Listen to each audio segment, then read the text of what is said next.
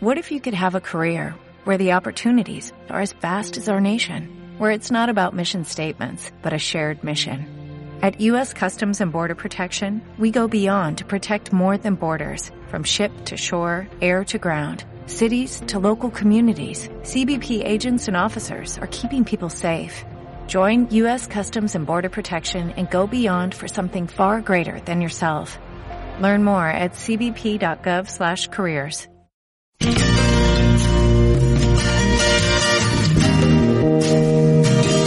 Aquí comienza Pasaba por aquí con Alberto Alonso. Pasaba por aquí.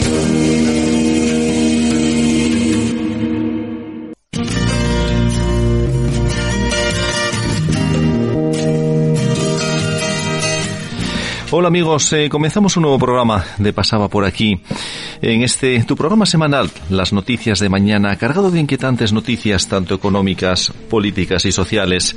Programas como este, en el que hablamos sin miedo y decimos cada cosa por su nombre. Hablamos de la incoherencia política y, cómo no, de los socios de este gobierno una España abocada al vacío.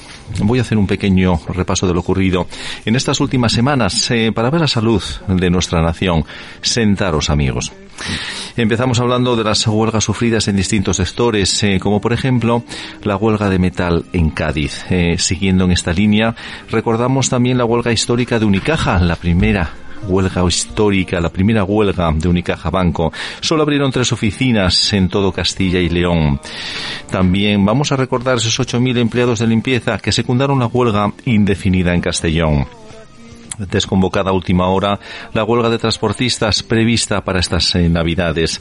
El Comité Nacional de Mercancías ha desconvocado el cierre patronal provocado o preparado, programado para los días 20, 21 y 22 de diciembre.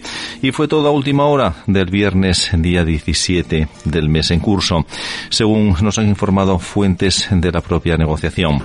Para los que no sepáis, amigos Tubacex, eh, tras siete meses de huelga, los trabajadores logran la readmisión de los 129 despidos de los 600 trabajadores de plantilla y estabilidad por lo menos hasta diciembre del año 2024 con ajustes salariales, eso sí. Esto ocurre en las plantas alavesas de Tubacex, la multinacional de tubos sin soldadura en acero inoxidable.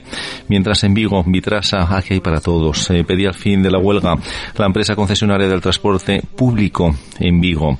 Desconvocada la huelga de enfermeras eh, de quirófano del complejo asistencial de Segovia, de momento la libran convocada huelga general de 24 horas en la Administración de Justicia para el pasado 3 de diciembre porque el Ministerio de Justicia ha trasladado una propuesta insuficiente sobre el complemento específico en contra de la ley Mordaza salieron entre 130.000 a 150.000 agentes.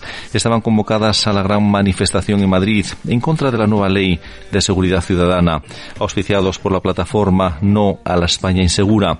Más de 40 asociaciones de policías y guardia civil han recurrido a la calle, han recorrido, perdón, las calles de la capital debido al malestar que ha levantado la reforma de la llamada ley Mordaza. Qué caso, ¿verdad, Juan Carlos? ¿Qué caso este, verdad? Ah. La ley Mordaza, ¿verdad? La ley Mordaza esa, eh, yo soy de los que cojo y de los que digo que están preparando. Se están preparando para cuando ellos no gobiernen, a ver qué es lo que pasa y lo que pueden llegar a hacer. ¿Eh? Y quedar con una cierta impunidad. Impunidad, ¿verdad? Eh, sobre, sobre, sobre la misma. Eh, mientras aquí en Asturias, este gobierno regional quiere empeñar a la sociedad asturiana con una cuantía anual de 74 millones de euros. Me refiero a la imposición lingüística, Laura, ¿verdad? ¿Os dais cuenta de que decimos 74 millones de euros y ya perdemos la perspectiva de lo que supone eso? A ver, ya han corrido ríos de tinta sobre la lengua, sobre la cooficialidad amable. Sí, sí. Eh, y yo ahora mismo, pensándolo sobre la marcha, mm, me hago una reflexión, que es la de la cuenta la vieja de toda la vida. 74 millones de euros es un tercio del presupuesto anual del Ayuntamiento de Gijón, que es la ciudad más grande de toda Asturias. O sea, los gijoneses podrían estar cuatro meses sin pagar impuestos. O más bien, cuatro meses de impuestos se van a tirar en esto. Tirar. Porque, mm, a ver, eh, cooficialidad amable. Es como cuando mm, de pequeñito te decían, tómate este jarabe tan rico. Ya cuando te ponen eso detrás, malo. El jarabe va a saber a pestes. La coficilia amable es... Aceite es un- de ricino. Eh, tal cual. Pues este, esta quimera, no quimera no, engendro, es, Sí. es la simiente de la tormenta perfecta. Nada más que eso. Eh, Vamos a llevar a Asturias al- ya mm, a la puntilla de la destrucción absoluta. 74 millones de euros es el presupuesto previsto por el gobierno municipal de Avilés para todo Avilés durante el año 2022. 74 millones de euros. Efectivamente. Así que esto sirva de comparación, ¿verdad? ¿Eh? Para darnos cuenta de lo que son 74 millones de euros. 74 millones de euros es lo que va a gastar el Ayuntamiento de Avilés en el año 2022. 74 millones de euros es lo que va a gastar el gobierno de Asturias, la autonomía de Asturias, en esa cosa que llaman amable de la fala. Estupendo. Pues una buena apreciación, eh, Laura, eh, que estás haciendo y además que nos está poniendo también un hecho muy claro eh, Juan Carlos. eh, todavía supera el presupuesto anual del Ayuntamiento de Avilés. Otro sector, y lo comentábamos ayer, Arancha, en el programa del martes, otro sector dejado en el olvido, el campo, explota contra el gobierno regional por callar ante sus demandas una callada más. Así no podemos seguir, dicen. El presidente ni nos responde a la reunión que pedimos, dicen las organizaciones agrarias. ¿Verdad? Un, un dato más añadido a esta desolación que hablábamos el martes en rural y, y- y en general de, una, de un gobierno. Bueno, esto es eh, la percepción de, el- de la izquierda de lo que es Asturias paraíso natural, un paraíso para los osos, los lobos, los árboles, los montes, las montañitas, los ríos, menos para las personas. Es paraíso natural para mm, los animalitos e infierno fiscal para, para las personas. Esta es la, la percepción que tienen los, los socialistas de, de Asturias y bueno, claro, con razón ni los, ni los va a recibir. Vamos, que está todo bien, está todo tal y como quiere la izquierda, asolado por, por las zarzas, por el lobo, por el oso, mientras los ganaderos se mueren de hambre. ¿Para qué los va a recibir? Necesitan más tiempo, como decíamos el martes, ¿verdad? Si solo llevan 40 años, necesitan, como decía Felipe González, cuatro años más, ellos posiblemente alguna década más, ¿verdad? En otro orden de cosas, Asturias se prevé vacunar en una semana a 47.000 niños a partir ya del día 15 de este mes. Ya se empezó. Salud prepara un dispositivo para aplicar las dosis con agilidad ante el elevado impacto mm, de la COVID. 2.293 escolares se encuentran confinados en sus casas y 152 hospitalizados. Al límite para nuestras eh, restricciones. El Ministerio de Sanidad notifica 33.359 casos y 41 muertes respecto al último informe. Las UCIs están al 14%. En Asturias más de 700 casos y 3 fallecidos. Andrés, ¿esto empieza ya a oler mal o ya estamos eh, pico y pala? Pues no sé, a mí lo único que se me ocurre de estos días mm, que estamos viendo ahí por, por el Duca y por las vacunaciones, lo que decía Platón a Sócrates, de Sócrates, ¿no? Yo solo sé que no sé nada. Es decir, es tal el caos de cifras, de movidas, de rollos y tal, que yo ya, mm, bueno, por, por mucho que, bueno, los contratos que tengo, pues compañeros en la facultad y hablando pues gente de, bueno, que está más al día de todos estos temas, yo mm, reconozco que estoy completamente despistado. O sea, te lo digo, te lo digo totalmente. sinceramente, yo no sé con qué quedarme. Bueno, yo tengo una vacuna esta semana, me vacuné. Por cierto, moderna otra que me pusieron que me pegó un viaje que me dejó tieso. Bueno. Tieso. Pero bueno, bien, todo nada. Sí, un sí, paracetamol y, y fenomenal. De hecho, ayer estaba con 38 y pico y hoy estoy fenomenal. O sea, que estoy cubierto y estoy muy contento y tal. Pero todas esas cifras que empezamos a soltar de pim, pam, pum, fuego, eh, me parece que es más, más fuego que otra cuestión. Me imagino que luego comentaremos cosas, ¿no? Por soltar algunos datos nos vamos ahora, si queréis, que datos tengo, evidentemente, y luego, bueno, pues expongo algunos que yo conozco y, que la gente, pues, eh, bueno, pues que piense lo que, lo que crea, porque ya es difícil ya de, llegar a conclusiones, ¿no? Porque el batiburrillo es impresionante, sobre todo, bueno, si, si ya interpretáis de que el presidente del gobierno habla de hacer una reunión dentro de tres días, debe ser que debe ser muy urgente. Si es dentro de tres días, que es el día antes de Nochebuena, con lo cual, bueno, pues no creo que haya problema, ¿no? Si no lo hubiera hecho ayer ya por vía telemática y urgente. Si tan urgente es la cuestión, que por lo visto debe serlo. Que yo no lo creo, pero bueno. ¿No será que van a tomar decisiones drásticas si quieren esperar la última Alberto, hora? ¿cuántas decisiones se van a tomar? ¿17 otra vez? Es tú ya estamos, sabes, estamos en la misma. tú ya sabes ¿Qué que- van a decidir el- eh, dentro de tres días este- en esta cuestión? Que Cataluña hace unas cuestiones, unos cierran los bares, otros los restaurantes, otros las tiendas de mercería, otros el Mercadona y otros, ¿qué van a hacer? Cada comunidad en su Ya. en su. Esto es una auténtica entelequia. Sí, lo que tú acaba- acabas de decir eh, cuando empezaste a hablar, ¿verdad? Juan Carlos, ibas a decir algo. Sí, sí, yo quería hacer un comentario un poco jocoso, ¿no? Sí. Es- eh, yo creo que el señor presidente de gobierno, los barbones a los tiburones, Sí. los barbones a los tiburones, Sí, ¿verdad? Eh, se nos ha ido a, a- a- a Luca eh, por una cuestión de oportunidad. Lo siento mucho, es mi pensamiento, igual soy conspiranoico, ¿no? Porque claro, por aquello de esos 500 que iban a coger y acudir a una gran asamblea en la que iba a venir un presidente de gobierno precisamente cuando esto está en un momento tan sumamente álgido, ¿verdad?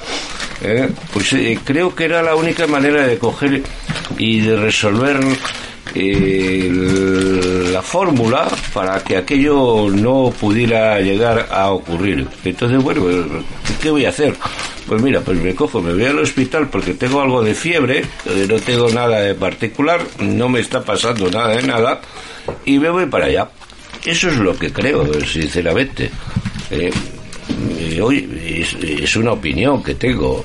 Hombre, el ingreso, el ingreso no fue de, de larga estancia, ¿eh? No, Lógicamente. no, llegó a 48 no, horas. no. Pero bueno, la suerte que tenemos es que ahora va a pasar el, el ciclo continuado en la presidencia del gobierno. Eh, se llama oportunidad, ¿verdad? Y la en la oportunidad política yo siempre dije que en el delito, en el crimen, no existe la casualidad. ¿Verdad? y lo dice un abogado en ejercicio, señores. bueno, y siguiendo, siguiendo con la subida histórica, porque aquí vamos a hacer ese repaso, ¿no? Al Estado de la Nación, ¿verdad? Tenemos que hacer un apartado para el Estado de la Nación. Oye, va, va quedando bien esto, ¿no? Subida histórica del kilovatio, del kilovatio hora, más de 300 euros pobres de nuestros hogares. ¿eh? A esto se suma una inflación que ahoga la maltrecha sociedad eh, media, cada vez más baja, típico de un gobierno incapaz de tomar ninguna solución más allá de alimentar a sus socios para seguir en la poltrona. Malo para España, malo para los españoles, ¿verdad, amigos? Sí, yo me pregunto, perdón, pues vaya. Per- Yo me- Andrés, perdona, perdóname tú a mí. Pendonados. Estáis perdonados los dos. Yo me pregunto. Yo, yo me pregunto, con toda esta historia de, de las subidas de tanta luz, a mí me gustaría saber cómo eh, sistemas, por ejemplo, como sindicatos, asociaciones de- determinadas, no están en la calle armando la de Dios es Cristo. La pregunta será retórica, ¿no, Andrés? Eh, no. Bueno, ya lo dijo la ministra Yolanda Díaz. Cuando ustedes gobiernen, las calles serán. Que quemarán las calles. Quemarán las calles. Ya Es lo dijo la, es la- una la cosa ministra. ¿no? impresionante, dado, dado que, oye, est- estas cuestiones de las eléctricas y demás, que son todo empresas privadas y en general, bueno, aparte de los de Consejo de Administración, que hay bastantes puestos por allí colocados a, a como están, resulta que entonces nadie protesta, ¿eh? Pues estamos en, como decían ayer en, en- en un telediario, el año pasado estaba kilovatio hora a 46 euros, me parece, ¿no? En la fecha de ayer. Megavatio hora. Megavatio hora, perdón, tiene razón. Y ahora estamos a 300. Sí, sí. Yo tengo que decir que a mí Sí, sí, increíble. lo que me asombra es la cantidad todavía de algunos que con estas condiciones, y muy a mi pesar lo digo, de verdad lo digo muy a mi pesar porque lo que digo, aunque lo digo un poco siempre en mi tono de irónico, no tiene ninguna gracia, es que alguien crea que con estas condiciones el precio de kilovatio hora alguien va a venir a querer invertir en industria electrointensiva en Asturias, como puede ser ahora mismo lo que estamos pidiendo, casi clamando al cielo, como es un inversor para Alcoa. O sea, esto, esto es un tema muy serio. Y bueno, mm, simplemente decir esto, o sea, em, preguntaba preguntaba mm, ya bueno por qué no, no había estaban las calles ardiendo bueno pues la respuesta te la podemos decir todos y cada uno de nosotros creo que la tenemos en la cabeza es porque no está ni PP ni Vox en el gobierno si estuviera cualquiera de Oh. o cualquier partido de derecha o del espectro de centro Media derecha derecha estaría quemada ya, em, estaría claro. quemado pero bueno Claro, como están Por esa razón están cambiando la ley de la seguridad izquierda ciudadana. eh, claro Efectivamente. Amigos, eh, jarro de agua fría para el gobierno. El Banco de España recorta las previsiones de crecimiento para este año, ya que se finaliza.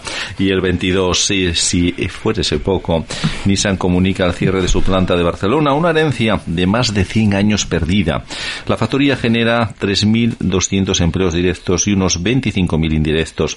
Las plantas eh, de recambios de momento de Ávila y Cantabria quedan fuera de la decisión. Y quiero repetir una última vez, ya para finalizar también el año y que quede claro para los que no lo hayan podido escuchar porque esta es una noticia muy triste también para todos, evidentemente, pero particularmente para los asturianos.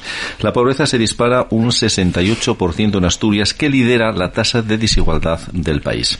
La encuesta de calidad de vida del INE confirma el desplome económico del Principado en 2020, desvelado por la Red contra la Exclusión. Asturias lidera la desigualdad económica, o lo que es lo mismo, la diferencia entre la renta más alta y la más baja se ha agrandado. Junto a las ciudades autónomas, de Ceuta y Melilla. El Principado se sitúa por encima de la media estatal en cuanto a la brecha económica por habitante. Si la media de España está en el 5,8, Asturias llega al 7,3, Ceuta sube al 10,7 y finalmente Melilla lidera con el 15. La tasa de desigualdad se calcula analizando los ingresos del 20% de la población con ingresos más altos y los del mismo porcentaje de ingresos más bajos. Y el resultado, según la última encuesta de calidad de vida realizada por el Instituto Nacional de Estadística, INE, es que Asturias los más ricos lo son más pero los más pobres también. Por si fuera poco, la tasa de pobreza se dispara en la región, con un 68% más que en el año 2008. Y de nuevo colocando la región por encima de la media española. En el 2020 el volumen de población en el umbral de la pobreza llegó en Asturias al 22,2%, punto y medio sobre la media nacional la tasa más alta tras Andalucía, Canarias, Castilla-La Mancha, Valencia, Extremadura, Murcia, Ceuta y Melilla. El documento de la INE ratifica los datos ofrecidos el lunes por la Red Asturiana contra la Pobreza y la Exclusión y que tal y como adelantó el comercio, revela que la COVID llevó a 30.000 asturianos a la ruina el año pasado y aún así seguimos pensando en la cooficialidad, señor Barbón y su equipo. Barbón, queremos explicaciones y soluciones. Asturias va hacia un agujero incapaz de salvar. Si te ves incapaz de afrontar el crecimiento de esta región, da un paso atrás. Seguro que hay políticos capaces de asumir responsabilidades y retos. Comenzamos ya las noticias eh, de mañana. Tu programa se pone en marcha. Como bien sabéis, este programa y todos los de APQ Radio se emiten en las emisoras 106.1 y 91.5 de tu FM. También lo puedes escuchar en la web www.apqradio.es. Un programa más. Como sabéis, el programa de hoy será eh, dedicado a la actualidad política, social y cultural, informándoos a todos vosotros, a los que nos escucháis. Las noticias eh, de mañana pretenden dar una opinión atrevida, valiente y contrastada. Nos acompañan tertulianos de distintos ámbitos profesionales, entre ellos están Arancha Martínez Riola. Muy buenas tardes, Arancha. Buenas tardes, Alberto. Buenas tardes a nuestros queridos oyentes. Como bien sabéis, amigos, es filóloga inglesa y consultora informática. El doctor Andrés Llamora Fernández. Muy buenas tardes, Muy buenas tardes a todos, todas y todes. Lo digo sin acritud, ¿eh? Y, todines, y todines. Esto, esto es terrible. Vamos a tomarlo hoy, como es el, el, programa, digamos, el penúltimo ya del año, nos lo estamos tomando con un poco... Tenía que ser, mejor día 28 hoy, ¿no? Yo creo que sí, yo, creo que sí. El día 28, desgraciadamente, está siendo muchos días de este año con, con, este, este gobierno, ¿no? También quiero saludar que acabe a Juan Carlos en Díaz Villarreal. Muy buenas tardes, Juan Carlos. Muy buenas tardes, Alberto, mis compañeros y, por supuesto, a todos los oyentes. Y bueno, a ver si lo pasamos bien esta tarde. Por supuesto que sí. Juan Carlos, como bien sabéis amigos, es abogado en ejercicio. ¿eh? Cuidado con esto, que nos puede decir y dar muchas clases de leyes y del momento actual que vivimos ¿eh? jurídicamente hablando. Y, como no, Laura Urle Díaz. Muy buenas tardes, Laura. Buenas tardes, Alberto. Como ya se me ha adelantado Andrés, ya solo me queda todos. O sea, buenas tardes a todos. Todis, todis. y efectivamente, a ver si cerramos el año eh, con un poco de humor, que falta hacer. Eh, bien, amigos, muchísimas gracias. Nos encanta tenerte aquí también ahora en esta mesa, compartiéndola con, con, estos amigos que nos escuchan programa a programa. Eh, como bien sabéis, amigos, eh, trabaja en el área técnica de redes, además también se encuentra en el área de distribución. A los mandos eh, del control técnico, nuestro compañero Fran Rodríguez y quien os habla, Alberto Alonso. Ahora relajaros, poned el volumen pertinente a vuestra radio, sacad una copita de buen vino y disfrutad del programa. Con la ruta ya marcada y sin retrasos, comenzamos un nuevo programa, tu programa. Pasaba por aquí, comenzamos ya amigos.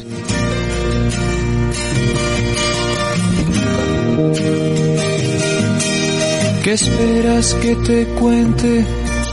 Hay poco que decir Buenas tardes eh, a todos de nuevo, Arancha, Juan Carlos, eh, Laura, Andrés. Gracias a los cuatro por estar aquí en un programa más eh, para tratar muchos temas, intentando dar una explicación contrastada y con el mayor rigor y lógica posible, que es lo que siempre intentamos ofrecer y dar, ¿verdad? Y me gustaría empezar para entrar ya en materia que con este panorama me gustaría comentaros, con este panorama que se presenta de huelgas que he mencionado antes, manifestaciones por los cuerpos y fuerzas de seguridad del Estado, el dinero europeo que no termina de llegar, cierres de distintas empresas que han proporcionado tantos puestos de trabajo durante tantos años en este país. ¿Creéis que este gobierno y sus socios podrán mantenerse mucho más tiempo en el gobierno o el reloj político se encuentra ya con la cuenta atrás? Tic-tac, tic-tac, tic-tac, elecciones noviembre del 22. Nos dará una pista 13 de febrero del 22, ¿no? Por lo que ha dicho. Tendremos que esperar, Laura. En la víspera de los enamorados. A ver cuántos corazones rotos tenemos el día 14. Muy buen apunte, Laura. Laura, yo creo que sí, que va a ser un buen indicador. Va a ser un indicador y yo creo que va a, depender un poco de las, los resultados de estas elecciones. Es un tanteo. Es un tanteo para, obviamente, si tiene malos resultados, estos no son, son muy malos, pero no son tontos del todo. Si no estarían donde están y las van a, van a sentarse en el poder hasta que puedan, no van a, adelantar elecciones. Querida Arancha, la maldad requiere inteligencia, ¿eh? Siempre, siempre, además de verdad. Cuanto eh, más inteligencia tienes, evidentemente más profundizas en, ese, en ese contenido, ¿no? Eh, Juan Carlos, ¿qué crees de esto? Eh, ¿Podrán mantenerse? Como bien dice Laura, en febrero van a darnos ya la fecha exacta. Pues yo, ¿qué, queréis que os diga? No tengo ni la más remota idea. Yo lo único que sé es que allí en, en Castilla la, en Castilla León pues han adelantado las elecciones entonces bueno pues eh, no creo yo que sea un buen momento para que el gobierno vaya a coger y, y adelantar ningún tipo de elección ni nada nada pero aquí no se sabe. Yo lo que sí, yo sí entiendo es que eh, la, la izquierda, el socialcomunismo, eh, estará en el poder todo lo que pueda. Está agazapado ahí y va a hacer todo lo posible por seguir y permanecer ahí.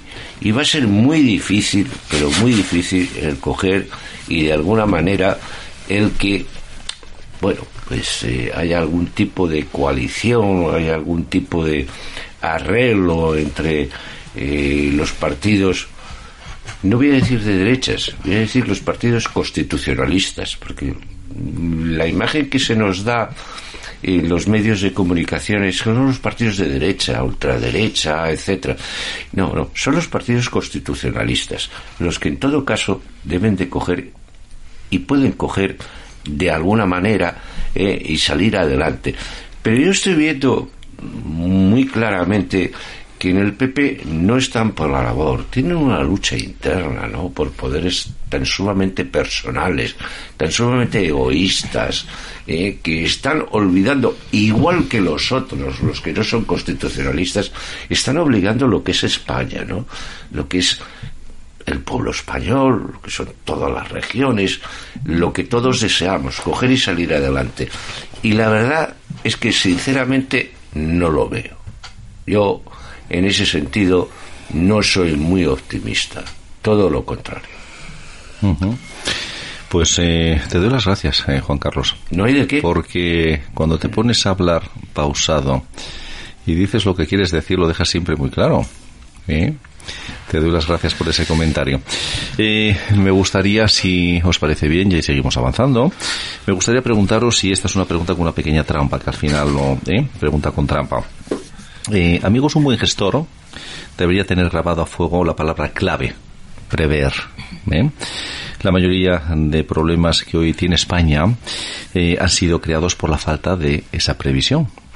De visión o peor aún, por falta de conocimiento, lo que en el pasado se debería de llamar seguir en el ring político estando ya cao. ¿Creéis que podría, sé que podrán seguir acallando a una sociedad que ve como ya no puede seguir o llegar a fin de mes y estas últimas manifestaciones civiles, huelgas y manifestaciones que quiero preguntaros, ¿serán el comienzo o creéis que pueden ser el comienzo de ese despertar social?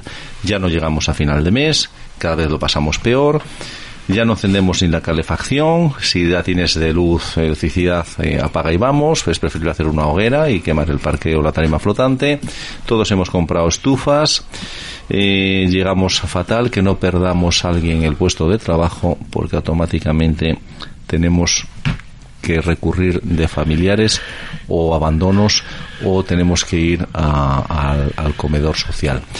Eh, ¿Creéis que esto de alguna manera puede ser ya, y estas huelgas y estas manifestaciones, el despertar social, cívico, para, para una sociedad que estaba dormida, que estaba callada?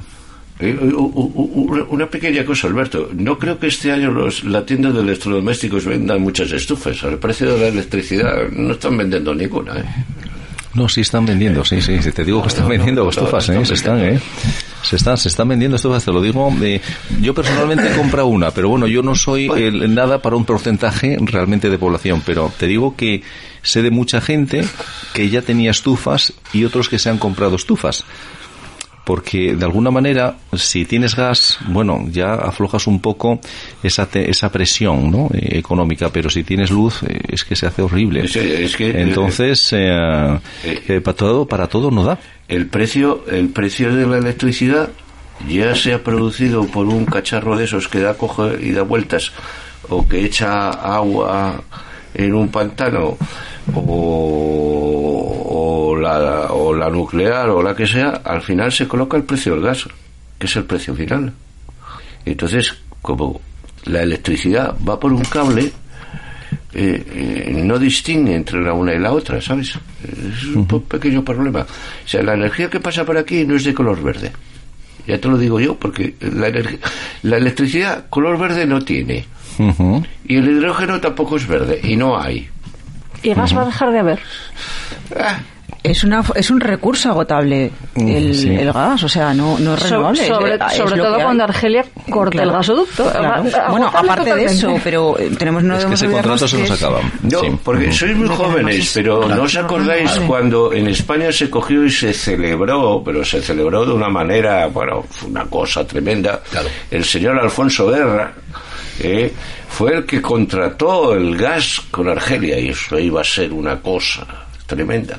Eh, Guerra, ya sabéis, como todos sabéis, era el segundo de Felipe González, él quiso ser el primero, pero bueno, siempre fue el segundo de Alfonso de Felipe González y fue el que firmó y evidentemente yo no lo voy a decir, pero lo que sí puedo decir es que bueno pues eh, normalmente en esos contratos pues eh, siempre quedan eh, bueno pues esos pequeños residuos que se llaman coimas no cohechos y, y todas esas cosas. Y fue el que firmó lo del gas no y nosotros dependemos no del gas de Rusia esos son los alemanes y la Europa del Norte verdad pero nosotros no nosotros no. El gas que llega a Asturias no viene precisamente de, Rusia. Viene, pero no precisamente. Aparte que es lo mismo que venga de un lado que de otro. Porque aquí eh, lo que se hace es como, es como un cubo. ¿Eh? Tú echas un cubo y en un cubo pues echar el agua de Fuensanta, puedes echar el agua de Lanjariz o de Lonjariz, el agua de Gredos, el agua de no sé qué. Al fin y al cabo es agua.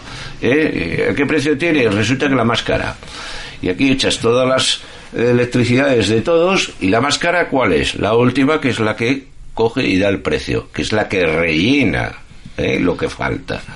¿eh? Y esa es la del gas. Entonces, la atómica te la producirá el megavatio a 50 euros el megavatio hora. Pero la del gas te la produce a 250. Precio final, 250. ¿Quién gana el dinero? El del gas, por supuesto, porque lo cobra. Pero no te quiero contar la atómica, la nuclear. No te quiero contar la que sale del agua. No te quiero contar la que sale de las hélices, porque fíjate la diferencia de dinero que hay. La cobran igual. Pero además hay un tema con las. Ahora hablando de la energía, mm, yo no recuerdo la firma del contrato por parte de Alfonso pues Guerra. no, soy bastante vieja yo también, pero no lo recuerdo. Más que nada, a lo mejor por, por, por, por incultura, por falta de por falta de conocimiento, no por edad. Pero sí que recuerdo con gran- cada vez que se cierra una central nuclear en España, con gran regocijo por parte de la izquierda, las celebraciones que hay. Me acuerdo de aquellos solecitos que ponían en los murales en los años 80, a principios de los 90, nucleares no gracias. Eh, quiero recordar a todos los oyentes que España es dependiente también de la energía nuclear, no de la que se produce en España, sino de la que se produce en Francia. Y quiero también recordar que si en cualquiera de las centrales nucleares que haya, incluso en el extremo norte de Francia, hay un escape nuclear, se produciría un- una catástrofe similar a la de Chernóbil también en España, porque que yo sepa, los átomos estos y tal no, no distinguen de fronteras. Entonces, estamos cerrando nucleares aquí mientras nos, nos convertimos en país energéticamente eh, dependiente de países que sí la producen y estamos pagando por ellos. Y en un caso de un desastre nuclear, el daño a España sería lo mismo, exactamente lo mismo que si se mm, ocurriera en territorio francés, con lo cual. De hecho, traemos energía, se compra energía de Marruecos y la energía que se compra de Marruecos es la energía del carbón, las térmicas, y se trae energía de allí. Nos estamos Yo haciendo no digo nada de dependientes, nada. ¿no? Dependientes de todo, Andrés. Pero las térmicas de aquí están cerradas. o las están cerrando. Recuerdo cuál era la que cerraba aquí mientras había la, mayor térmica nuclear de Europa en, en Alemania. La última, una de las últimas que cerraron en Asturias, aquí se también se celebraba con regocijo. con Lada. regocijo. La Lada. térmica de la Mientras, Lada, sí, mientras sí. en Alemania Lada. se abría la mayor central nuclear de Europa. Pues de bueno, todas, así estamos. de todas formas, de- si me permitís, eh, vamos a ver, esto, yo sé que eh, ya eh, tenemos canas hace muchos años, si recordamos lo que decía Arancha del tema de lo de nucleares no gracias aquí en Asturias, ¿no? Pero lo que pasa es que tenemos que ir un poquitín más lejos, es decir, no es la, la particularidad de las zonas determinadas eh, donde se hacían estos movimientos, sino que esto es una política geoestratégica a alto nivel, es decir, ¿Quién estaba en contra de las centrales nucleares? La izquierda, y sobre todo la izquierda más eh, radical. ¿Por qué? Porque la Rusia, y Rusia financió con muchísimo dinero todas las campañas, sobre todo en los países sur de Europa, como fueron Italia, Portugal, España y demás, porque somos más vulnerables. ¿Quién hizo el contrato con Argelia? La izquierda. ¿Por qué? Porque Argelia es un satélite de Rusia de toda la vida y demás. Con lo cual, es una forma, eh, si me permite la expresión y no quiero ofender, de cogerte por la bragueta y que no respires. Ya. Entonces, ¿qué pasa? Pues las centrales nucleares las quitas. Vienes con un sistema ahora de, de- de cuestión verde. En Asturias sol no hay. Viento en un fai, borracho en un toy, etiqueta carreteras. Es decir, que vamos a gastar un 50% de las cuestiones con una inversión de miles y miles y miles de millones, ¿no? Que sería poquita. Bueno, entonces lo que lo interesante es quitar las, las nucleares. Ahora, increíblemente, la Comisión Europea dice que las nucleares es también verde. Joder, esto es una tomadura de pelo ya de mil pares de narices, a ver si me entendéis. Sí, señor. Sí, Sí, sí. señor. Esto es una cuestión geoestratégica. Ahora estamos cogidos por todos los lados por lo que es eh, pues la izquierdona mundial, por decirlo de alguna manera. Y como nos corten abajo en Argelia, ya me contarás tú qué porvenir tenemos, ¿no? Quien más financió en España al Partido Socialista Obrero Español del señor Felipe González fue el Partido Socialista Alemán Claro, sí. de Willy Brandt. De Willy Brandt. De Willy Brandt. Que charlas. financió para que de alguna manera, de alguna manera hiciera un congreso en el que dejara el marxismo y dijeran que eran socialdemócratas. Jamás en la vida Dejaron de ser. dejaron de ser marxistas. Nunca fueron socialdemócratas y la primera prueba que hubo en el año 82, no, 83, pues entraron en el 82 en octubre, octubre, noviembre del 82, entraron, fue en el 83, eh, con aquel tema de- de galerías preciados y de de este hombre, ¿cómo se llamaba? Sí, lo de- José María Ruiz Mateos. De Ruiz Rumasa. Mateo, Rumasa, etcétera. Eh, esa fue la primera prueba de diciendo aquí estamos nosotros y esto no lo vamos a permitir. Una cosa que era completamente, absolutamente ilegal, con independencia de que tuvieran sus razones económicas, ¿no? Pero bueno. Eh, Sí, bueno. sobre todo Luego la cogieron y la vendieron por cuatro duros y el que la compró, el amigo mexicano, ¿eh? Y Boyer, Eh, sí, sí, sí, evidentemente. También compró bien, barato. Y no, no fueron los rusos. Barato, barato, barato, los- barato, barato, fueron-. Fueron, fueron los alemanes. Y a recordar también, recordar también a los suecos, ¿eh? que eran todos partidarios de la ETA. ¿Cómo se llama aquel evento? en Helmut? Eh, yo me acuerdo Que- recogía con mucha sí, para los sí, sí, sí, sí. Ay, Etarras. Eh, en fin hay, hay mucho que coger y que contar O los Palme, puede ser. o los palmes exactamente Pasaba la lucha para meter dinero para Exactamente. financiar a ETA. un presidente constitucionalista democrático etc., demócrata eh, democrática era la sociedad que dicen ellos que es eh, y bueno, pues todas esas historias. Es, es, ha- habría mucho de qué coger y de qué coger y de qué hablar de aquellos tiempos. Pero sí, es cierto, sí. Laura, cierto. de, de las cosas que nos estamos enterando, ¿verdad? Eh, Pues, pues sí, pues sí, pero bueno, eh, me, hace, me, me, me reí- me reía con las reflexiones sobre, sobre la energía, porque bueno, efectivamente la energía nuclear eh, ahora es verde. Eh, lo que sí es, es la más segura de todas, por increíble que parezca. Esto es como viajar en avión. Al final hay muchos más accidentes de coche. Lo que pasa que, bueno, mm, como es un cuentagotas, nadie se da cuenta. Claro, cuando se cae un avión, se mueren todos. Pues las nucleares eh, es lo mismo. Y es una pena que Trillo, Vandellós, Lemóniz no estén funcionando a pleno rendimiento, porque tendríamos la energía a un precio de chiste. Y se tocó un tema de refilón que para mí es el meollo de la cuestión. Eh, en cuanto seamos dependientes de otros países, es donde, donde vamos a estar acabados. ¿Por qué Austria está tan preocupada con el famoso blackout, el apagón? Porque Austria no genera energía, ni eléctrica ni de ningún tipo, depende de sus alrededores. Y cuando sus alrededores cortan el grifo o haya un atentado, que es lo que de verdad se está esperando, no un exceso de demanda eléctrico, y eso sucederá, va a haber un ciberataque, un atentado, llamémoslo como Ujú, queramos, sí. pues los que no tengamos capacidad de generación eh, estaremos dos, tres semanas sin energía eléctrica. Igual están esperando por los saltos de agua, que aquí en España tenemos muchos, ¿no? Mm, Ya, pero como son de Franco ya lo sabemos todos, eso ya lo habíamos comentado aquí. Lemóniz nunca llegó a funcionar. Lemóniz no llegó a, a Nunca funcionar, llegó a funcionar. Os recuerdo que ETA asesinó a algún que otro ingeniero de Lemóniz. ¿eh?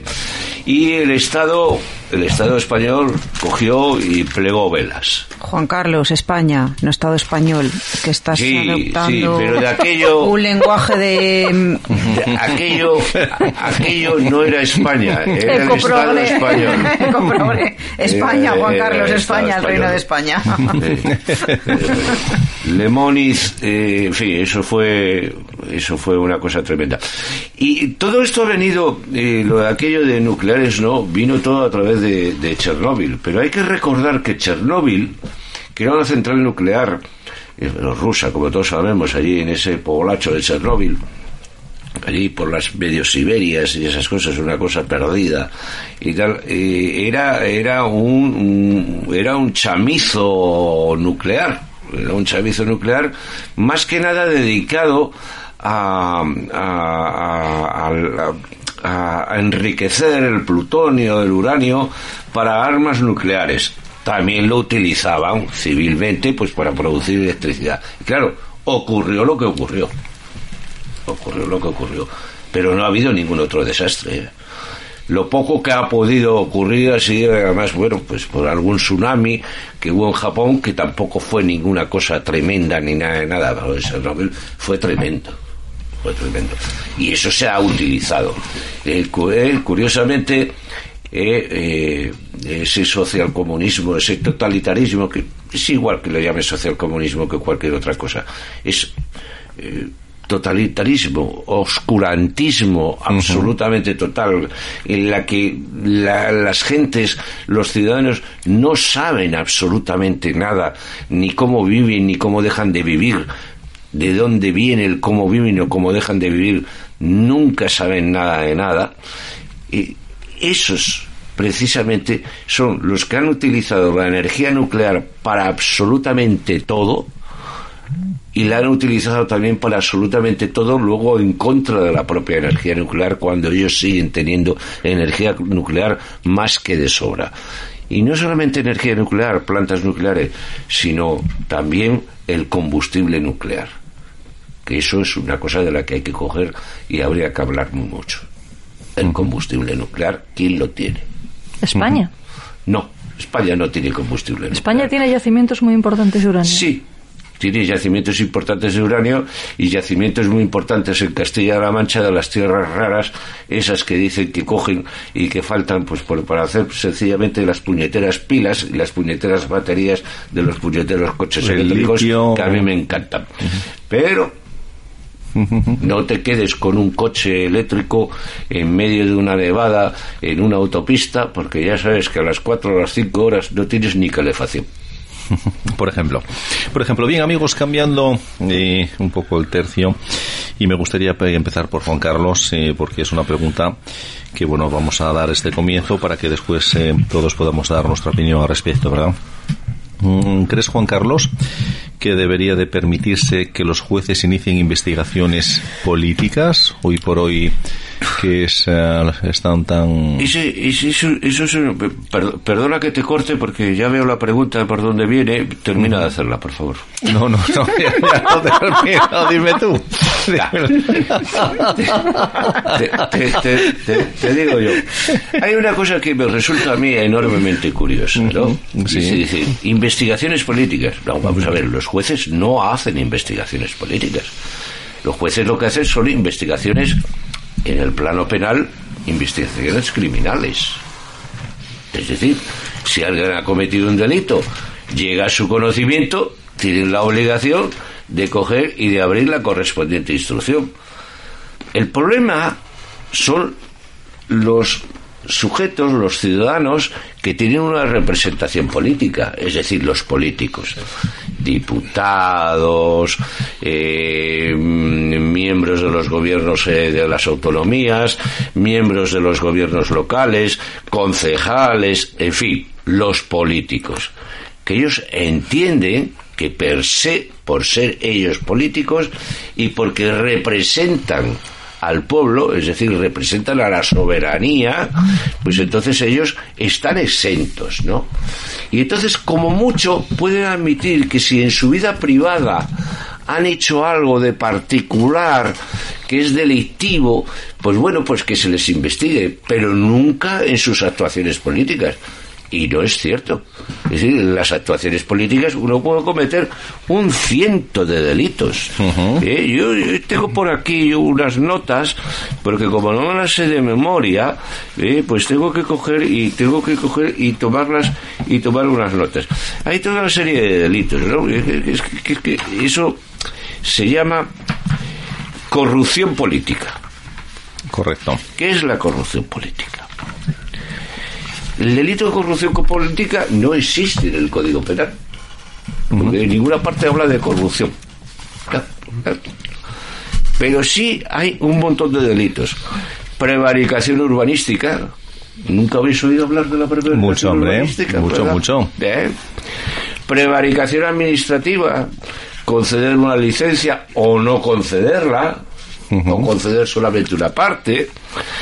Eh, eh, infidelidad en los documentos, es decir, que algún documento, digamos que de alguna manera llega a ciertas personas para que los conozca y los pueda utilizar en favor propio, luego vendrá la coima, ¿no? Eh, El cohecho, ¿verdad? Correcto. Eh, el tráfico de influencias es horroroso. ¿eh? Y así un ciento de ellos. Y entonces, ¿por qué no lo van a investigar? El problema de, de, de esa cosa que se llama de eh, investigar criminalmente a los políticos no es eso. Ellos dicen, dicen, no, es que no hay que judicializar la política. Luego, bueno, los políticos están sometidos y la acción política está sometida a la justicia. Lo que no hay que hacer nunca, y ahí estamos metidos en España, bueno, una cosa espantosa que nos va a llevar posiblemente muy a la ruina, es politizar la justicia.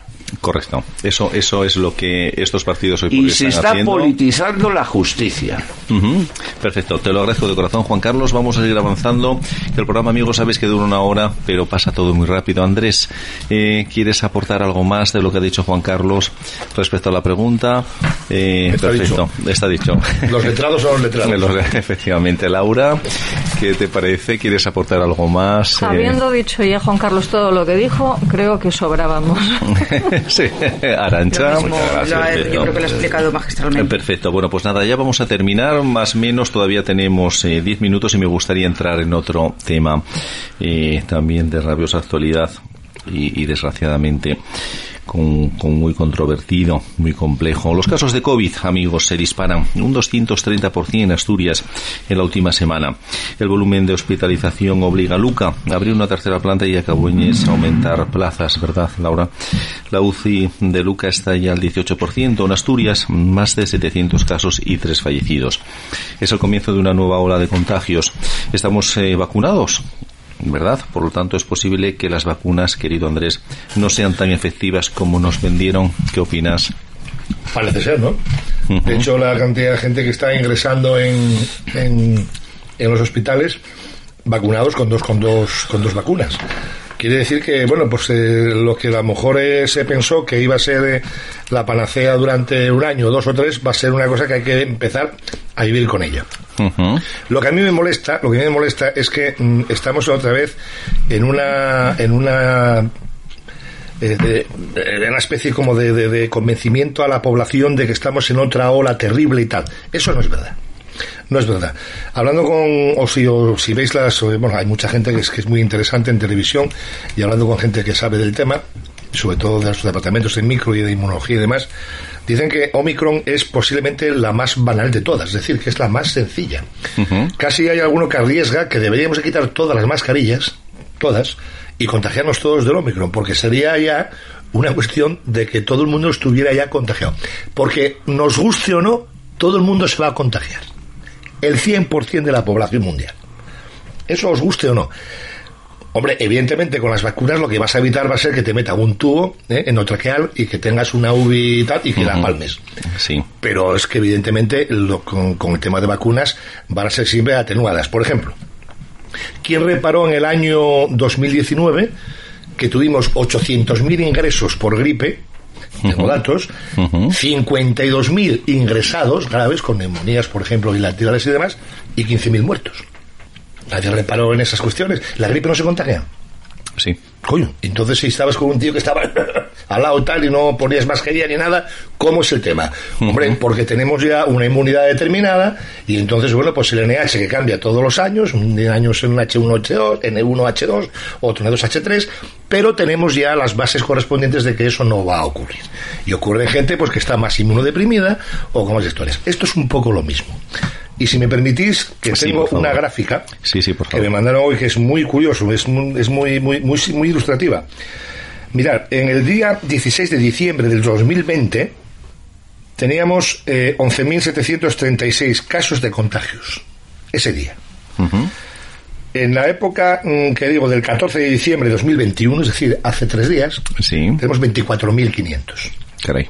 Muchísimos más, ¿no? Más del doble. ¿no? Por supuesto. Bien, de ingresos hospitalarios, ese día del 16 de diciembre del 20, tuvimos 765 ingresos en un día. Ingresos hospitalarios, el 14 de diciembre de 2021, 292. De ingresos en UCI, en el año 20, el 17 de diciembre, tuvimos 72 ingresos. Y el 14 de diciembre de ahora, del 21, tuvimos 27. Y de fallecidos, el día 16 de diciembre del 20 tuvimos 186 y el 14 de diciembre del 21, es decir, antes de ayer, tuvimos 41. Caray. ¿Dónde está esa alarma tan enorme que queremos que Están queremos claros dar? los datos, ¿Eh? O sea, entonces yo me temo, vamos a ver, yo quiero quiero exponer una cuestión que me parece fundamental. Yo creo que la pandemia y el problema del, del COVID va en dos vertientes completamente distintas y enfrentadas. Una es la cuestión sanitaria con todo lo que conlleva de, de estudio, de, de- de- de desarrollo, de demás, y otro es la cuestión política. Y creo que políticamente están enfrentando a lo que es la científica. Y entonces ahí no hay un, no hay un porqué. O sea, los políticos van por un lado, posiblemente, no sé si ya no me quisiera equivocar, por intereses espurios, to- absolutos, y luego la ciencia va por otro lado, trabajando en lo que tiene que hacer, que es sal- salvaguardar la vida de los ciudadanos. Hoy, diciembre, tres días antes de Nochebuena, cuando nos están poniendo que casi nos van a meter en casa otra vez, porque ya suenan campanas de El alarma miércoles, el miércoles. terrible, o sea, esto Sí, es una sí. cosa terrorífica. El miércoles. Bueno, pues eh, la gente no está, vamos a ver, hay ingreso y demás. Eh, pues como el señor Barbón, ingresó en un hospital y a las 48 horas está en la Junta del Principado. Bueno, no, tiene un despacho ahí, no, no una, una habitación, no una- Eh, un piso. eh, una- eh. No te Bueno, pues no, preocupes. 48 de ingreso. ¿Eso se debe considerar una cuestión grave? No, bueno, pues como el señor Barbón... No, no tiene nada. Como señor Barbón, posiblemente haya 40.000 eh, eh, habitantes en este momento que tengan la misma sintomatología, posiblemente, hombre, si no hay un agravamiento de los síntomas, eh, con una tos, con una, bueno, pues con un malestar, con una fiebre, con unos paracetamol, si no va la cosa más, si tienes una insuficiencia respiratoria grave, en casa lo está pasando mucha gente y no se están dando cuenta. Yo, de hecho, pasé el COVID asintomático. Sí. Y si no sí, fue, sí. tú te acuerdas. Perfectamente, Si no es por un control, un control de, de tonturria de mi mujer, yo no, no, o sea, no, no nos hubiéramos enterado ninguno de los tres. Sí, sí, sí, sí, sí, sí. Y, y como esto, Y pues está pasando la gente totalmente asintomático. Y el Omicron está pasando la gente asintomático porque es mucho más flojo. ¿eh? Ves gente que tiene un poquitín de catarrín, un poquitín de mucosidad nasal y tal, un poco de tal, y no pasa nada. Y no cada vez nada. entendemos, Andrés, que Lo que pasa es que la gente, eh, con perdón, y si me permite la expresión, se, se asusta y le me cago, estoy tosiendo, Sí, sí, sí. tengo mocos, tengo el COVID, la voy a palmar. Y no es así. No hay que alarmar a la población de esa forma. Correcto, correcto. Eh, me gustaría preguntarte, sí, sí, perdón, eh, Juan Carlos, eh, eh, cada cepa que venga ahora, cada eh, momento nuevo, ¿va a ser menos intenso, más contagioso? Teóricamente, pero más teórica- teóricamente la última que Sí. nos tiene que fastidiar va a ser la Omicron. Eso no quiere decir que vengan hasta el Epsilon y vengan hasta la gamma 3 Sí. y 24 y dé la vuelta el alfabeto griego. Sí. Porque nos guste o no, es una, eh, un aparato, un bicho que va a convivir con nosotros y posiblemente, pues será como la gripe, habrá que vacunarse. ¿eh? Pero bueno, que la gente que no se vacune, pues oye, evidentemente ya tendremos una inmunidad determinada, con unos anticuerpos determinados, toda la población, y los que estén más de inmunodeprimidos o tengan más problemas de otras eh, patologías derivadas, pues sufran una gripe más grave. Pues esto será un poco lo mismo, la gripe de toda la vida. Sí, señor. Pero mm, todos apuntan a que Omicron posiblemente sea ya el fin de la serie, aunque vendrán más eh, mutaciones, pero ya mm, completamente de cero. De todas formas, ahora se está metiendo ya, esperemos que la vacuna española que se hace en Galicia, creo que va a ser la bomba, porque además Sí. ya es proteína, es la, es la clásica eh, vacuna proteínica fuerte, no hay ni ARN ni leches, Ah, ni nada, estupendo. que tanto, tanto Sí, sí, la sí. gente desconfía. Ujú. Va a ser la vacuna clásica ya proteínica ¿eh? y que ya posiblemente con el precio que tiene no tiene salvaguarda, eh, salvaguarda, por ejemplo, de frío. Se va a poder exportar a todos los países del mundo mundial Y ¿eh? y, esto se va, la esto- ventana, ¿no? y esto se acaba. Y tranquilos que se acaba. Sí, correcto. Y ya sí me gustaría después eh, participar Ancha y luego Simplemente ya que os una pregunta. Eh, eh, no voy a sí, tardar sí. más de 30 segundos. Sí, ¿Qué sí, opinas sí. de la vacunación infantil, Yabona? ¿Crees Yo, que es eh, necesario? yo- ¿Crees que es imprescindible o crees que es superfluo? Vamos a ver, eso depende. De- Dada la- yo, yo, por ejemplo, te doy mi opinión personal. Después de ver eh, la incidencia que tuvo la población infantil el COVID, que no hubo niños en UV gravemente tal, no lo sé. Yo, mm, yo lo hubiera des- desechado. Lo hubiera desechado porque, bueno, posiblemente a lo mejor sean a lo mejor muy transmisores, pero el vacunar eh, a niños de 9, de 8, 9, 10 años, tal, a mí me parece que hemos- después de, o, o antes de ver los casos que hubo en, en hospitalizaciones, me parece ridículo. Bien, amigos, como ya no nos queda nada más que un minuto, me gustaría que os despidierais hasta el año que viene de la audiencia con algo muy breve, muy breve. Juan Carlos, con algo muy breve, ya. Bueno, por pues, favor. eh, pues a- Sí. aparte de darle las, eh, las, felicitaci- las felicitaciones por la Navidad, la Nochevieja, la solidaridad, la empatía, eh, los cariños y todas esas cosas, como es lógico y natural, yo solamente tengo que decir que después de oír a Andrés, yo lo único que tengo que lo único que me llega a entender, sin ser médico ni tener ningún conocimiento de ciencia Sí. ni nada de eso, es decir, que esta gente que nos gobierna no nos gobierna, lo que nos quiere someter. Correcto, muchas gracias. Andrés. Andrés, algo muy cortito, muy cortito para despedirnos de nuestros oyentes hasta el año que viene, porque ya no vamos a hacer el Bueno, pues programa. para resumir todo lo que son las fiestas y tal, solamente una breve. ¡Viva España! Estupendo, muchísimas gracias. Eh, Laura, por favor, algo muy cortito para despedirte de esta nuestra Dedicado a audiencia. todos los progres, feliz Navidad, feliz nacimiento de Cristo y que tengamos vacaciones los que celebramos el verdadero sentido de la Navidad. Estupendo, muchas gracias, Arancha, por favor. Laura, me has quitado como siempre la palabra de la boca, siempre te me adelantas, amiga. Feliz Navidad a todos. Recordemos que especialmente para los católicos es tiempo de reencontrarnos con nuestra familia, con nuestras tradiciones, con nuestro país y que nuestra Navidad dure muchas generaciones. No dejemos que nos arrebaten la Navidad. Pues ya veis, amigos, una tertulia rica con, con estas personas, con estos tertulianos que nos acompañan semana a semana.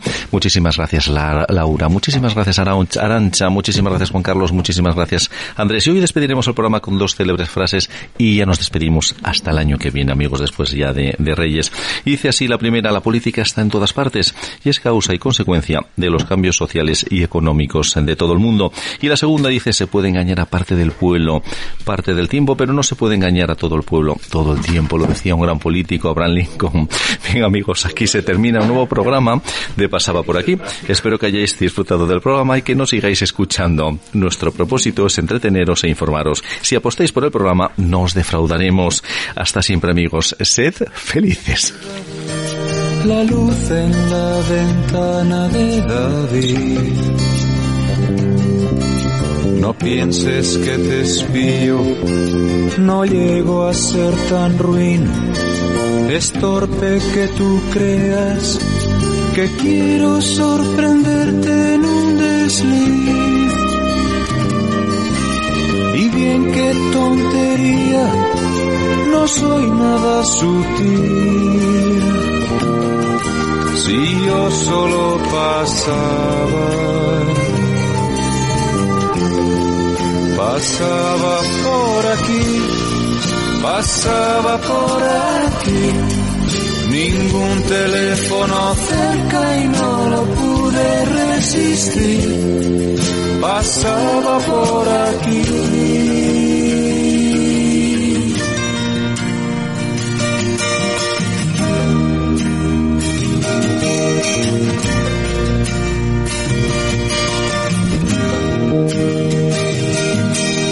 ¿Qué esperas que te cuente? Hay poco que decir. Tal vez me vaya un tiempo. No aguanto este coñazo de Madrid. Te veo muy distinta. Es nuevo ese carmín. Estás mucho más guapa. ¿Será que te embellece ser feliz? ¿Qué cosas se me ocurren? Todo esto es tan pueril. Si yo solo pasaba.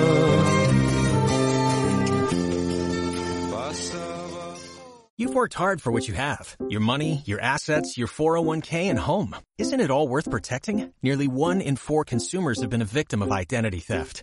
Lifelock Ultimate Plus helps protect your finances with up to $3 million in reimbursement. LifeLock alerts you to identity threats you might miss. And if your identity is stolen, your dedicated US-based restoration specialist will work to fix it. Let LifeLock help protect what you've worked so hard for. Save 25% off your first year on LifeLock Ultimate Plus at LifeLock.com slash aware. Terms apply.